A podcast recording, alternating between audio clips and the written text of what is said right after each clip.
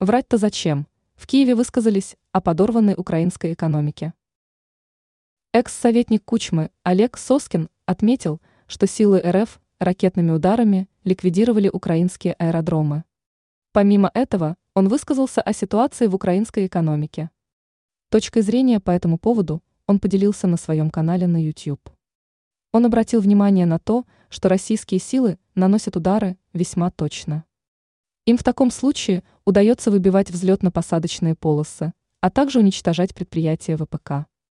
В данной ситуации, как указал эксперт, под ударом оказывается соответствующая инфраструктура. По его мнению, на фоне этого доклады чиновников Украины относительно грандиозного роста экономики государства кажутся смешными. Он задался вопросом относительно того, зачем в такой ситуации врать. Эксперт уточнил, как она может увеличиваться, если большое количество человек уехали, а при этом немало предприятий оказались уничтоженными. Ранее эксперт объяснил, что заставляет Киев наносить удары по территории РФ.